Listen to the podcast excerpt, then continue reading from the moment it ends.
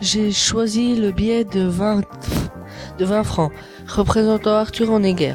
Il est né le 10 mars 1892 aux Havres en France. En 1911, deux ans après s'être inscrit au conservatoire de Zurich, Honegger le quitte pour le conservatoire de Paris dans lequel il étudie le violon.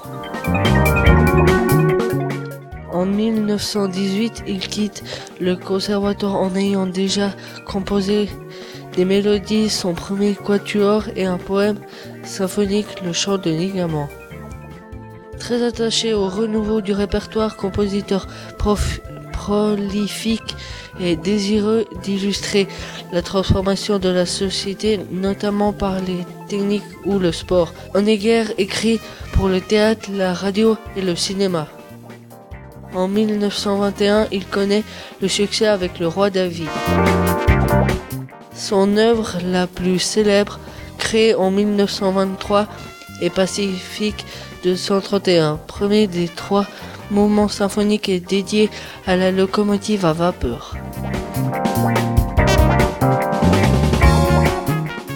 Durant l'occupation, refusant de quitter Paris, il réagit à la dégradation de la situation internationale en écrivant ses trois poèmes, les trois psaumes et sa symphonie numéro 2 pour orchestre à cordes et à trompette.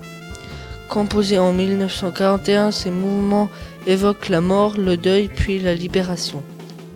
En 1953, il est nommé membre étranger de l'Académie des beaux-arts et l'année suivante, il fait grand officier de la Légion d'honneur.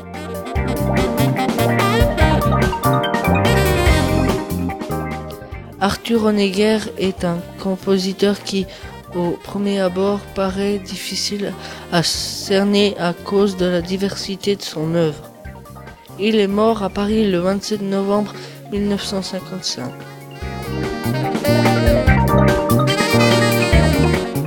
Sur la deuxième face du billet, on y voit les trois pistons qui illustrent l'importance des cuivres dans l'œuvre orchestrale de Honegger.